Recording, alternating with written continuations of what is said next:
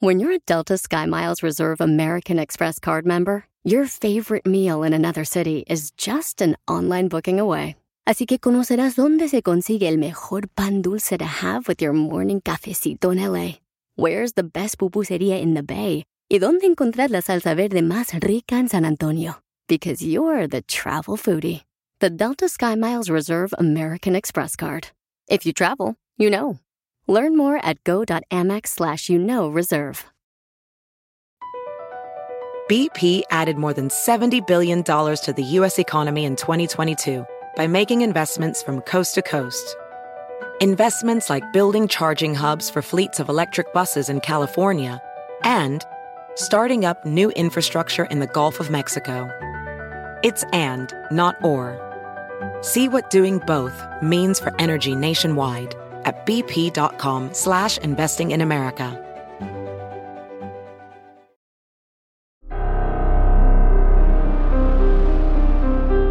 En Código Misterio encontrarás temas relacionados con energías, cuarzos, sanaciones, meditación, ovnis, fantasmas, pirámides, misterios inexplicables, culturas antiguas y continentes desaparecidos. Pero también nos remontaremos al conocimiento de nuestros ancestros para vivir una vida más sencilla pero plena. Bienvenidos.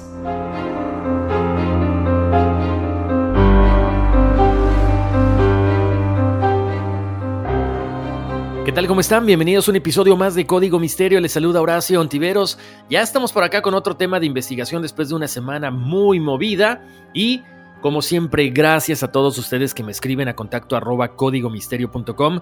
Sé que tenemos por ahí algunos temas en el tintero de los que ustedes me han sugerido. Tenemos de los nazis, tenemos de la Atlántida, de la Antártida. Pero bueno, como les, les comentaba la otra vez también, hay algunos de esos temas que ya están eh, grabados. Si ustedes quieren, pueden ir directamente a la página de, eh, no sé, Spotify, Apple Podcast, Google Podcast y ahí ven cuáles ya tenemos. De hecho, tenemos de todo un poco, ¿no? Tenemos desde, no sé, Misterio de Alcatraz, el Misterio del Hangar 18, de la Virgen de Fátima, eh, algunos temas que no son tan conocidos porque vienen del otro lado del mundo, como la, no sé, la base secreta de Capustin Yar, El secreto de la montaña Busegi, eh, El fantasma de Battersea. Entonces tenemos de todo un poco, ¿no? Desde apariciones, eh, fantasmas, por supuesto, ovnis, ¿qué más tenemos? Abducciones. Y por ahí me han pedido también acerca de los duendes. Estamos preparando un especial de duendes donde queremos incluir a los aluches que ustedes también me han estado pidiendo. Oigan, gracias a la gente que se encarga de pasar eh, la voz de que estamos en todas las plataformas de audio, Apple Podcast, Google Podcast, Spotify. Estamos dentro de los primeros lugares de los siguientes países en descargas. Mil gracias por todo esto. Entre los que están más fuertes estamos en Estados Unidos, aquí, en México, en España, en Colombia, que por cierto, un saludo para todos los bogotanos. Tuve la oportunidad de ir hace unas semanitas y es precioso su país. Es ¿eh? la primera vez que voy por allá y me encantó. Ojalá que también pueda visitar los otros países donde más me escuchan. Eh, por aquí tenemos a Argentina, a Chile, a Perú, Costa Rica, Ecuador y Guatemala. Ese es el top 10. Gracias por su preferencia. Gracias por, como siempre, pasar la voz. Gracias por estar pendiente de las eh, redes sociales de Código Misterio en Facebook y en Instagram. Gracias por reírse de los memes, de estos chistes que subimos de repente. Ya saben que, ah, bueno, estos temas son nuestra pasión, ¿no? Creo que muchos compartimos la pasión por este tipo de temas y es, pues es muy divertido, es muy interesante conocer y compartir, ¿no? Eh, de repente poder debatir algunas teorías también, por supuesto, saben que estoy con la plataforma de bienestar corporativo y también bienestar integral. De hecho, ese fue el motivo del viaje a Colombia, así que si ustedes quieren ver algunas de las otras cosas que hago, por supuesto pueden checar en mis redes sociales personales, Horacio Ontiveros Oficial, con una F, y ahí está todo. El canal de YouTube, ahí está, sé que me faltan por ahí unos cuantos episodios, pero los estamos subiendo poco a poco. Y Ahora sí, vamos a platicar acerca de un caso bastante eh, fuerte que tiene que ver con fantasmas, con poltergeist, con manifestaciones paranormales, con agresiones. Y todo esto quedó plasmado en un libro y también en una película. Una película la acabo de ver, está interesante. Obviamente, eh, ya saben que de repente por ahí salen las ideas, ¿no? De, los nuevos episodios. Eh, y la historia de esta mujer, de Doris Bieder, eh, es trágica, ¿no? Desde pequeña siempre tuvo problemas con las drogas, el alcohol, más adelante tuvo problemas con los matrimonios fallidos, después ella, bueno, dice, ¿no? Que toda su vida ha sido problemática, abusos, problemas, golpes, cosas muy fuertes, ¿no? Y que después incluso hasta repercutiría en la vida de sus hijos cuando ella decía, ya me quiero instalar, quiero estar tranquila. Y cuando pasa todo esto y ella desaparece, mucha gente dice, bueno, quizá este fue la gota que derramó el vaso de esta situación y mejor decidió vivir en la clandestinidad, ¿no? Esta película, como les comentaba, se llama The Entity y básicamente es el tema de esta semana, ¿no? La historia real de la película The Entity, donde se muestra pues todo esto que esta mujer vivió, no solamente con sus hijos, también se habla de que hubo testigos y aparte también hubo algunos investigadores de lo paranormal. Como siempre, les voy narrando, les voy contando y vayan viendo las fotografías que aparecen en las redes sociales de Código Misterio. No se les olvide también que en el episodio que viene a continuación estaremos platicando acerca de todos sus correos electrónicos, también de su horóscopo azteca, así que aprovechen y mándenme su nombre completo, su fecha de nacimiento a contacto arroba códigomisterio.com. Gracias a la gente que se ríe de los memes de las redes sociales, los que no se ríen, eh, no se lo tomen tan en serio. Esto es para echar relajo, ¿no? Este, siempre con el afán de informar y de entretener. Nunca se hace con el afán de eh, pues, levantar polémica en mal plan, de ofender, para nada. Así que no se lo tomen tan a pecho, porfa. Bueno, les cuento ahora sí. Resulta ser que esta mujer, Doris Bieder, bueno, había tenido esta vida siempre tan problemática, pero hubo un momento en que cuando ya crecieron sus hijos, que tenían 10, 13 y 16 años, dijo, ¿saben qué? Es momento de estabilizarme, es momento de tener una casa y buscar lo mejor para, pues, para mis hijos. Es por lo que ella se va a Culver City, en California. Y después de unos cuantos días de que llegara a esta nueva casa, empezaron los problemas y es cuando dice ella, a ver, Aquí hay cosas muy fuertes porque mis hijos y yo estamos viendo apariciones semi-transparentes de seres humanos, ¿sí? O sea, un fantasma como tal. Pero todo esto fue creciendo hasta el punto de que le agredieron físicamente a ella y a sus hijos. Pero, aparentemente, tres fantasmas que aparecían en este lugar abusaron de ella, sí, sexualmente, habían abusado. Esto para mucha gente quizás sea algo muy común que hayan escuchado por los incubus, eh, estos demonios, tanto femeninos como masculinos, que, bueno, tienen relaciones sexuales con algunas personas durante sus sueños. Bueno, ella no conocía tanto de esto y se puso muy nerviosa porque esto estaba subiendo cada vez más de eh, intensidad. Incluso uno de sus hijos, cuando quiso defender a su mamá, se dice que lo lanzaron de un cuarto a otro y le rompieron el brazo.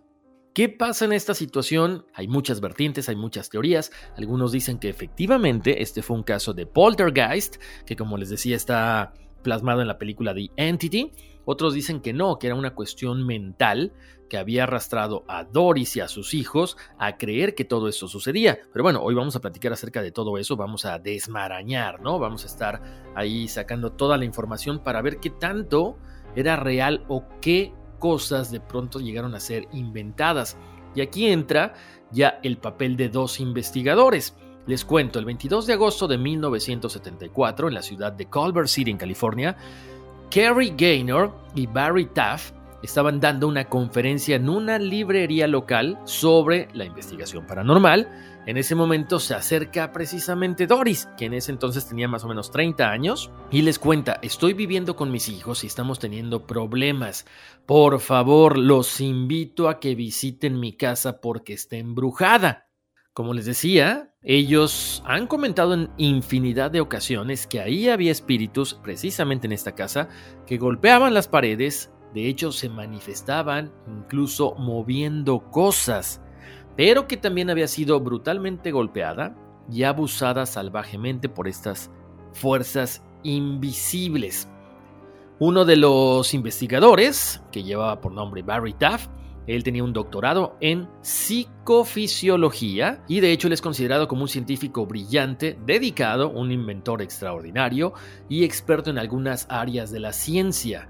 Él ha aparecido en varios programas de televisión, varios programas de radio y por su parte, eh, su socio, su compañero, Kerry Gaynor, tenía un título en filosofía y se promocionaba como un hipnoterapeuta de lo mejor. En este caso, ya saben, eh, cuando ellos llegaron a esta casa a estudiar los fenómenos paranormales, como típica historia, como típica película, las cosas se comenzaron a salir de control. Los fantasmas, eh, las apariciones, los ataques se intensificaron. Entonces, aquí había más problemas es cuando estos investigadores dicen, a ver, algo está pasando definitivamente. ¿Qué fue lo que pasó? Taff y Gaynor inicialmente no creyeron la versión de Doris, principalmente debido a que el contacto físico con los espíritus u otro tipo de entidades es algo inusual y con frecuencia es una sensación fugaz. Además que una fuerza lo suficientemente potente como para hacer lo que Doris explicó era como que muy extraño incluso dentro del mundo paranormal. Pero, digamos que les levantó la curiosidad porque también Doris les comentó que estos seres se habían mostrado delante de otros testigos. Como les comentaba hace rato, también afirmó que había sido atacada en presencia de sus hijos, que incluso le habían dejado moretones específicamente en los tobillos, pero tenía marcas de mordidas en el cuello. De hecho, durante un ataque en particular, uno de los hijos de Doris, cuando trata de intervenir cuando la oyó gritar, esta fuerza lo lanzó a través del cuarto y le rompió el brazo debido a este ataque. Ahí es cuando ya los investigadores decidieron tratar de llevar lo más que pudieran de equipo de fotografía hasta la casa de Doris, porque esto cada vez se ponía más interesante. Taff describió la investigación de la siguiente manera. A partir del 22 de agosto de 1974, una investigación de 10 semanas de una casa supuestamente embrujada ubicada en Culver City, California, demostró evidencia de que estaba infestada y frecuentada por eventos de actividad poltergeist, en la forma de movimiento de objetos, apariciones observadas colectivamente, también puntos fríos y puntos hediondos. El Dr. Taft también informó que el hijo mayor decía que las actividades se intensificaban cada vez que tocaba cierta música, específicamente los grupos de rock pesado como Black Sabbath y Uriah Heep. Fueron los álbumes con los que se incrementaban este tipo de actividades. Las canciones que se mencionaban hablaban de la adoración al diablo, por lo que esto parecía molestar al fantasma y provocar los poltergeist. Al pedirle al niño que tocara las canciones estas en cuestión, el Dr. Taff observó que las luces y los famosos orbes aumentaban. El equipo de investigación observó claramente estas luces, claramente esta actividad poltergeist durante aproximadamente dos meses y medio, pero no siempre eran de la misma intensidad. De hecho, con el paso del tiempo, las actividades disminuyeron. Aquí hay una nota precisamente de uno de los investigadores que dice, observamos exhibiciones de pequeñas bolas de luz que se movían rápidamente en varias ocasiones, que ocurrieron en presencia de esta mujer de 30 años llamada Doris. Se informó que las luces cambiaron su movimiento, tamaño e intensidad en respuesta a las solicitudes de los investigadores y a los arrebatos emocionales de la gente, según los informes, los intentos de fotografiar las luces no tuvieron éxito en la mayoría de las ocasiones, aunque en algunos casos raros las luces se captaron en la película como arcos curvos de luz, similares a las estelas que pueden aparecer en las fotos de objetos iluminados que tienen movimiento. De hecho, son las que están precisamente en las redes sociales de Código Misterio. La investigación realizada en el contexto de la naturaleza deteriorada y de estar talada de la vivienda donde ellos vivían, es que dijeron, bueno, quizá pueda tener relación el lugar donde está ubicada la casa con todo esto, pero aparentemente no, porque, como les decía hace unos momentos, ellos cuando presenciaban esta energía de los fantasmas, había puntos fríos en la casa, sensaciones extrañas, mal olor, por lo tanto decían, sí, es un fenómeno poltergeist. De hecho, comentan en una ocasión esta pareja de investigadores que estaban estudiando, tomando fotografías y acomodando cámaras cuando de repente una de las puertas de la cocina se abrió, una de las puertas del gabinete, y salió volando un sartén. Después cayó hasta más de 2.5 metros de distancia con un gran estruendo. El problema aquí es que, bueno, todo esto está documentado por escrito, pero no hay fotografías, no hay videos de este caso específico cuando salió volando el sartén. Entonces todo queda en que, ok, hay un dejo de duda porque no hay pruebas que lo corroboren. Como les decía, conforme iban eh, incrementándose las visitas de este dúo de investigadores a la casa, ellos iban llevando cada vez más y más cosas. Ellos llevaban equipo de cámaras, eh, tanto fotográficas como de video. De hecho, en una de las noches en que ellos llegaron a la casa, se sentaron con Doris en la sala y ella les comenzó a describir precisamente a estos seres que veían. Ella comenta que era una especie de hombre enorme que iba acompañado por dos seres más pequeños que eran los que la sujetaban de los tobillos. Taft y Gaynor afirmaron haber visto la forma de una persona a partir de unas extrañas luces. En este informe, más de 30 investigadores y así como Doris estaban en el dormitorio pequeño, equipados con material de grabación. Doris empezó a maldecir y a gritar a los espíritus para que se enojaran y se manifestaran. ¿Qué sucedió? Bueno, para sorpresa de muchos, unas extrañas luces comenzaron a manifestarse por la habitación apareció una niebla de color verde que comenzó a formarse en una esquina, giraba y crecía. En cuestión de segundos se formó el torso superior de un hombre y comenzó a ser visible entre la niebla. Muchos testigos afirmaron que era una entidad masculina, por supuesto, muy grande, musculoso pero sin rostro. Un investigador se desmayó después de ver esto. Específicamente en esta aparición, las cámaras de grabación comenzaron a fallar y solo pudieron capturar la imagen de lo que parece ser un arco de luz flotando en medio de la habitación, así como algunos orbes alrededor. Muchos expertos han revisado las fotografías en las que se muestra a Doris sentada en una cama, rodeada de otros investigadores o testigos, y el arco de luz en el centro de la imagen. Al tratarse de una habitación con esquinas, si alguien hubiese utilizado un proyector hubiesen habido dobleces en el arco y no lisa como se puede observar. Al final de la investigación de ese día dijeron, bueno, creo que tenemos pruebas, creo que hay algo que está pasando por aquí, así que tenemos que seguir investigando. Conforme pasaba el tiempo, esta pareja de investigadores trataron de probar técnicas unas ya muy conocidas precisamente para la comunicación fantasma. Lo típico, le pedían a los espíritus que crearan sonidos o manipularan luces en respuesta a una pregunta. Ya saben, una cantidad de destellos para decir que sí, otra cantidad de destellos para decir que no. Aquí las cuestiones no salieron como ellos esperaban, fueron muchos esfuerzos, pero no tuvieron los resultados que ellos esperaban. De hecho, Taft admite que las respuestas que recibieron no pudieron ser confirmadas porque no tenían ningún sentido. Sí, efectivamente, o sea, se movían, se prendían las cosas, pero no tenía una lógica la respuesta del supuesto fantasma.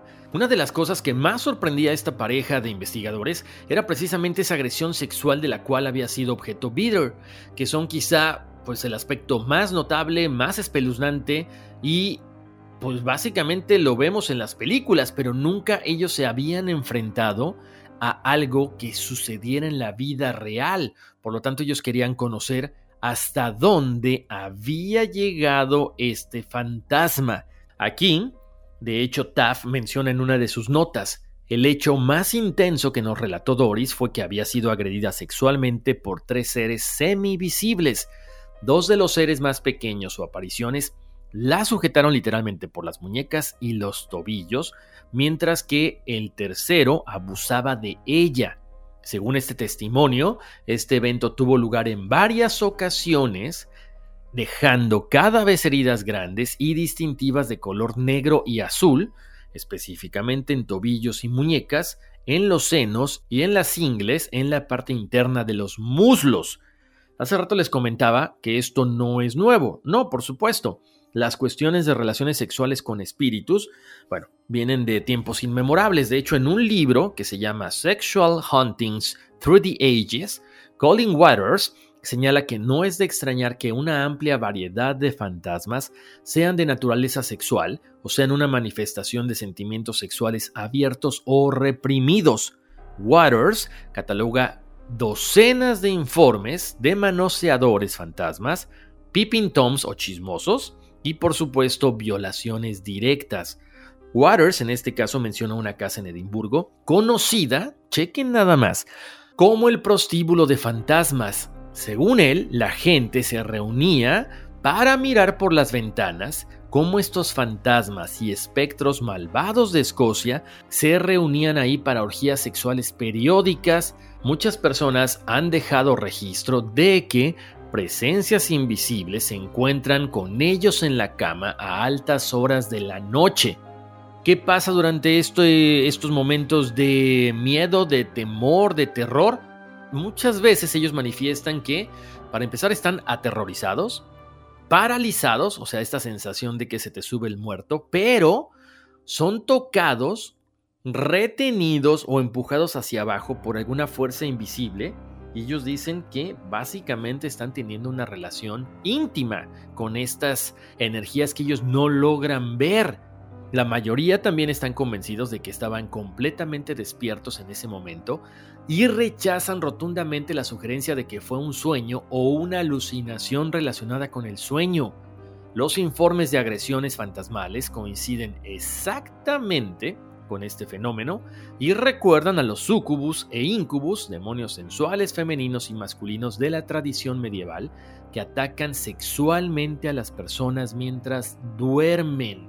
Me imagino que muchos de ustedes dirán, bueno, pero esto pasó hace muchos años, ya no se habla de toda esta situación de cómo los fantasmas pueden llegar a atacar físicamente a una mujer o agredirla sexualmente. Claro que sí, de hecho en el 2020, una doctora que el presidente Donald Trump elogió, la doctora Stella Inmanuel, afirmó que los problemas ginecológicos son causados por demonios presuntamente invisibles que tienen relaciones con mujeres mientras ellas duermen.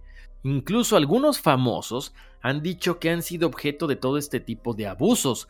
En una entrevista del 2012 con Ryan Seacrest, la estrella del pop Kesha, habló sobre la inspiración de su canción Supernatural o Supernatural.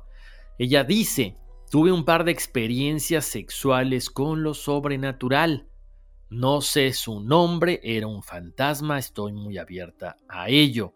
También la actriz Natasha Blasik, ella tuvo varias películas con temática de fantasmas, describió en el 2014 que ella había tenido un amante paranormal. Ella podía sentir que alguien la tocaba, las manos le empujaban contra su voluntad y podía sentir el peso de este ser encima de ella.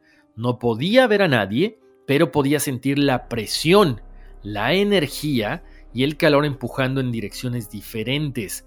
Blasik lo describió como realmente placentero y estaba encantada cuando la entidad invisible regresaba cada mes.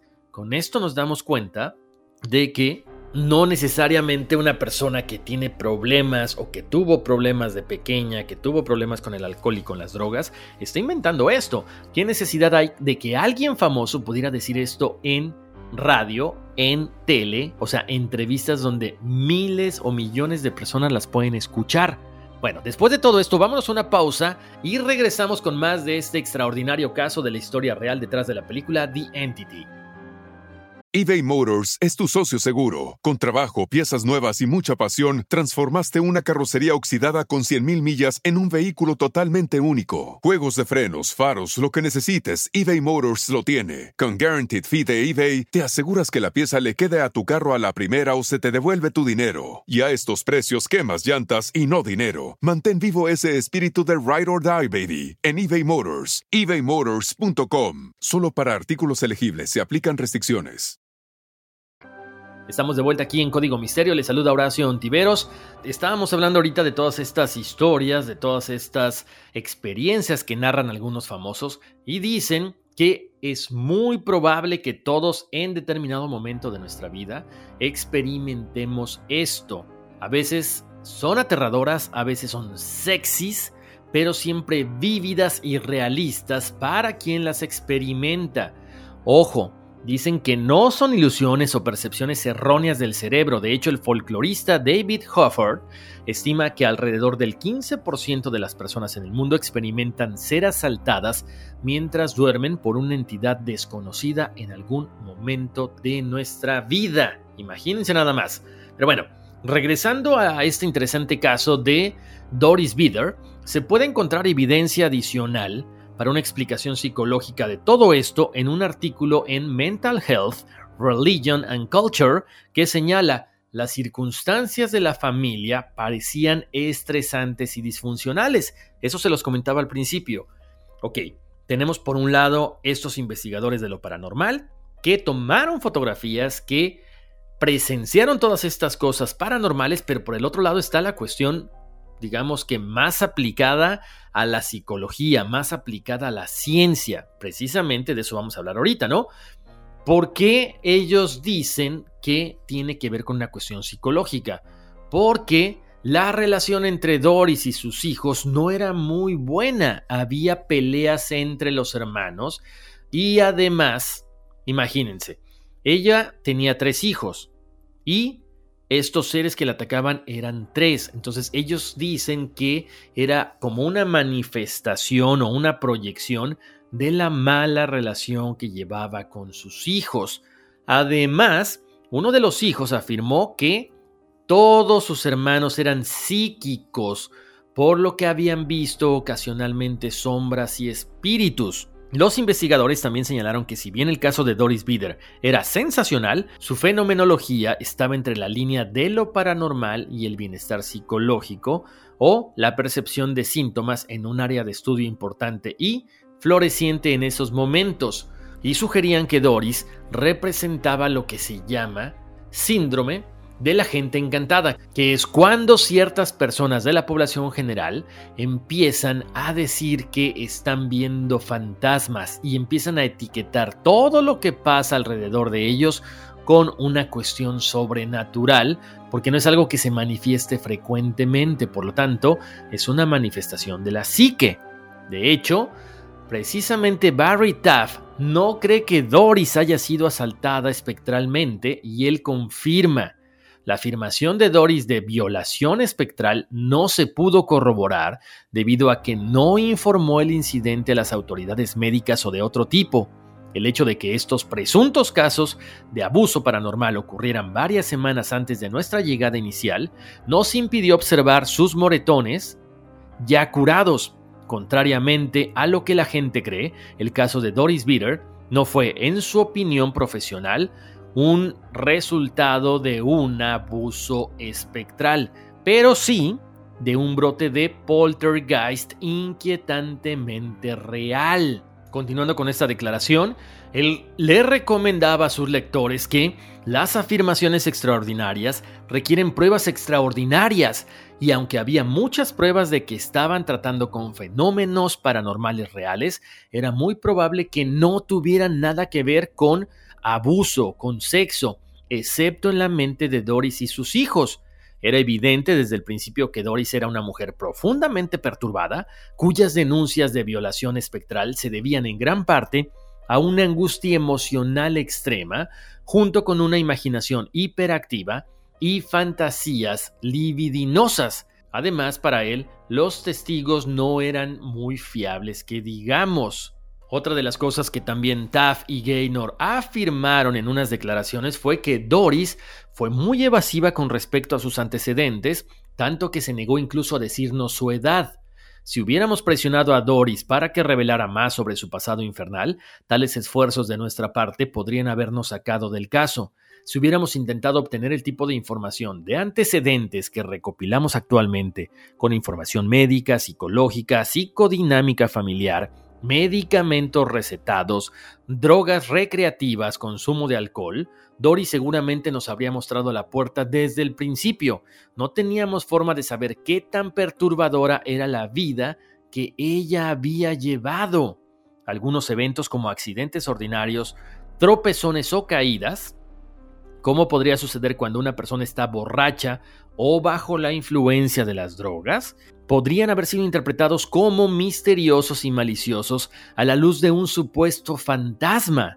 No está claro qué experimentaron Bider y otros, lo que sí es que sabemos que algo pasó, pero esto no quiere decir que estas personas tengan una enfermedad mental o estuvieran bajo la influencia de drogas o de alcohol. Simple y sencillamente las circunstancias están ofreciendo una explicación plausible especialmente porque la preparación psicológica ordinaria por sí sola puede hacer que las personas sin enfermedad mental o uso de drogas reporten también experiencias fantasmales.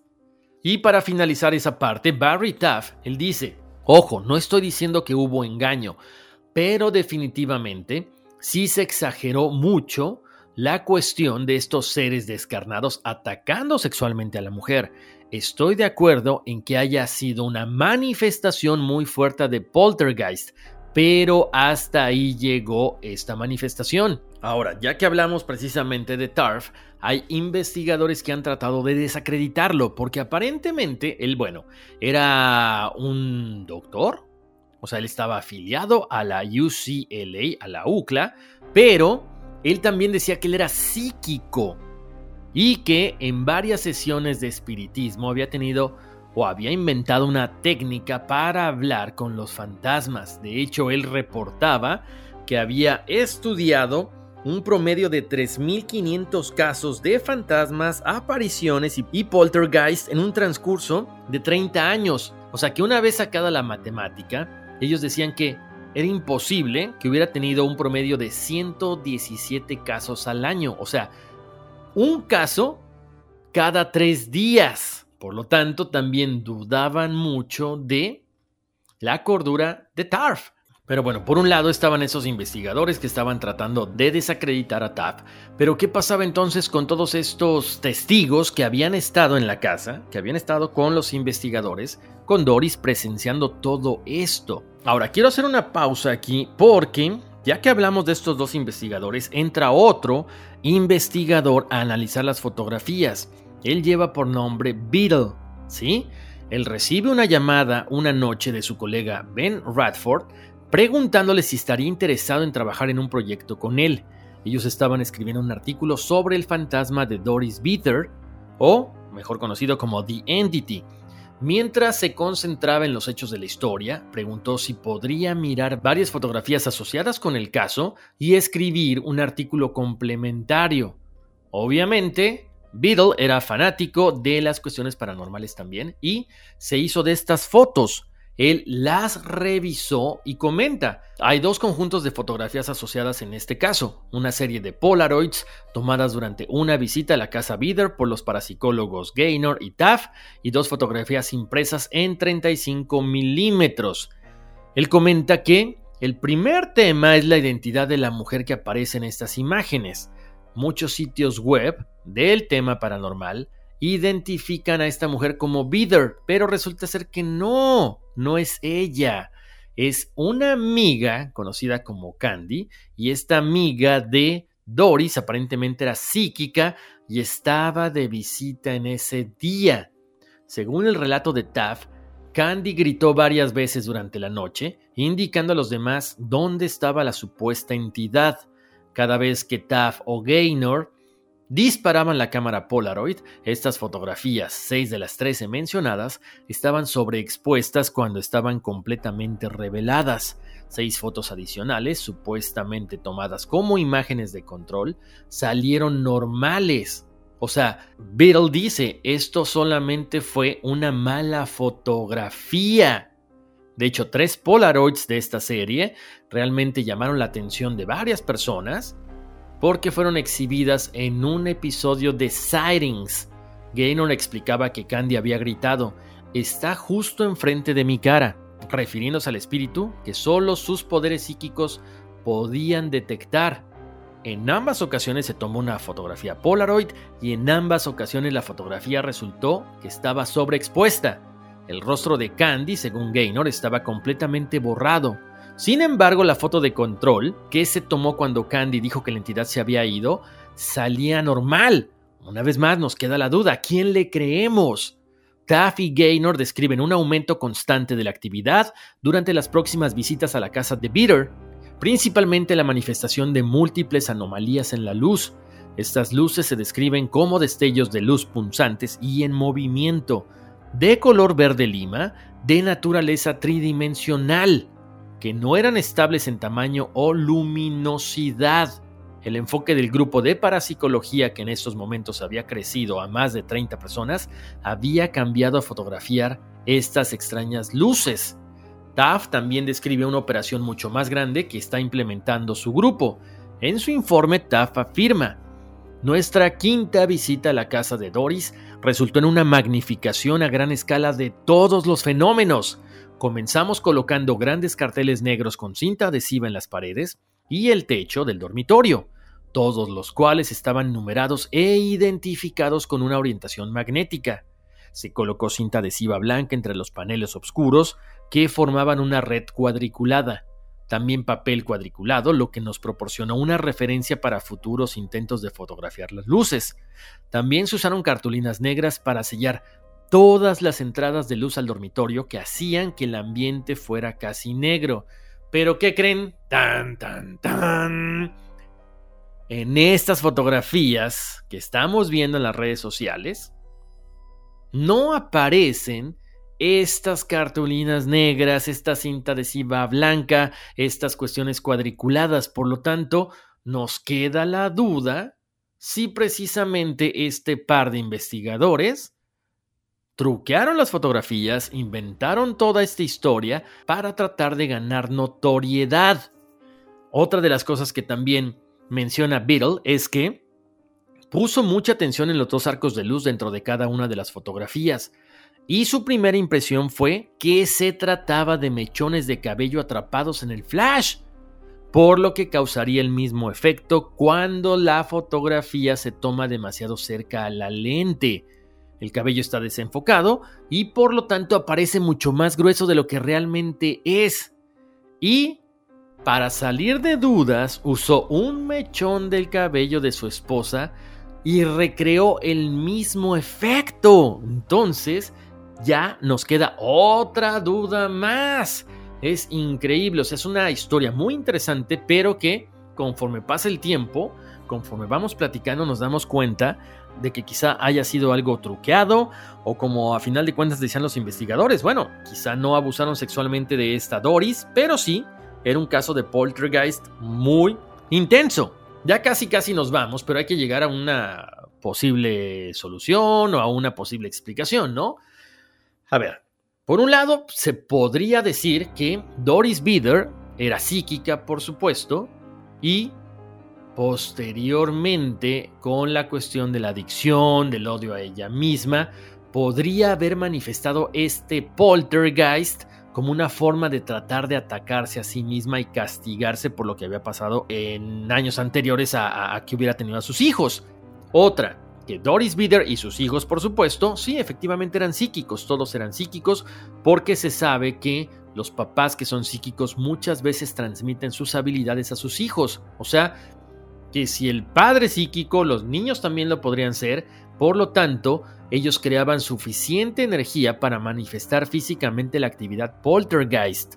Los sentimientos que los hijos de Dory podrían haber tenido contra ella y su adicción pueden estar representados por este síndrome, que es el síndrome de Hefesto, que es el dios griego del fuego y la metalurgia, y fue expulsado del monte Olimpo por su madre abusiva.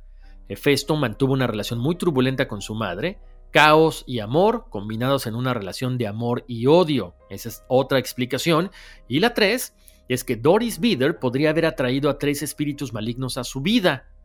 Por lo tanto, Quizá ella pudo haber sido abusada por tres hombres en su pasado. Por el papá, el tío, el abuelo o alguien en quien ella confiaba. Así que la única forma de tratar de sacar todo esto, y teniendo habilidades psíquicas, era precisamente causando estas actividades poltergeist para tratar de liberar este estrés postraumático. Así que bueno, es increíble todo esto. Muchas veces la gente no sabe precisamente de todas estas capacidades psíquicas y cuando están bajo los efectos de una droga o del alcohol o de algún momento de estrés, bueno, se incrementan y pueden tener un gran efecto en su entorno. Increíble, pero cierto. Uno de los casos más famosos de ataque de una entidad fantasmal o paranormal que incluso llegó hasta el cine. Y finalmente me imagino que ustedes se preguntarán qué pasó con Doris Bieder. Ella desapareció con su familia, pasó a la clandestinidad. En los últimos tiempos algunos de los hijos han confirmado todo lo que ocurrió en la casa de Culver City y además dicen que ella aparentemente habría quedado embarazada de este fantasma. Aunque los resultados médicos fueron más sorprendentes aún, porque se trataba de un embarazo sin embrión. Como siempre me interesa mucho que me digan qué opinan acerca de todo esto, qué les pareció el tema. Eh, no sé si ya vieron la película, si la vieron, coméntenme, si no la han visto se la recomiendo. Como siempre, los espero más adelantito en el otro episodio de Conversaciones Misteriosas, donde vamos a platicar acerca de su horóscopo y le daremos alguna, le daremos lectura a algunos de sus correos electrónicos. Les encargo muchísimo que pasen la voz de que estamos en todas las plataformas de audio, Apple Podcast, Google Podcast, Spotify, Pandora. Gracias a la gente que nos escucha por todo el mundo. Ya saben que a este podcast le ponemos todo el cariño y todo el amor. Recuerden, mándenme su fecha de nacimiento, su nombre completo a contacto arroba códigomisterio.com. Yo como siempre les mando abrazos, bendiciones y vámonos, que aquí espantan. Across America, BP supports more than 275,000 jobs to keep energy flowing. Jobs like updating turbines at one of our Indiana wind farms and producing more oil and gas with fewer operational emissions in the Gulf of Mexico. It's and, not or. See what doing both means for energy nationwide at bp.com slash investing in America. Start clean with Clorox because Clorox delivers a powerful clean every time. Because messes happen. Because. the charcoal mask. Great, because why would I put that on my face when I could drop it in my sink? This is what I get for multitasking. Ugh, why is charcoal so sticky? Hello? Hey, Janice. I am so sorry. I thought I was on mute. no, we don't need to reschedule. I'll just stay off camera. Ooh, yeah, that happens. So start clean with Clorox. Use Clorox products as directed.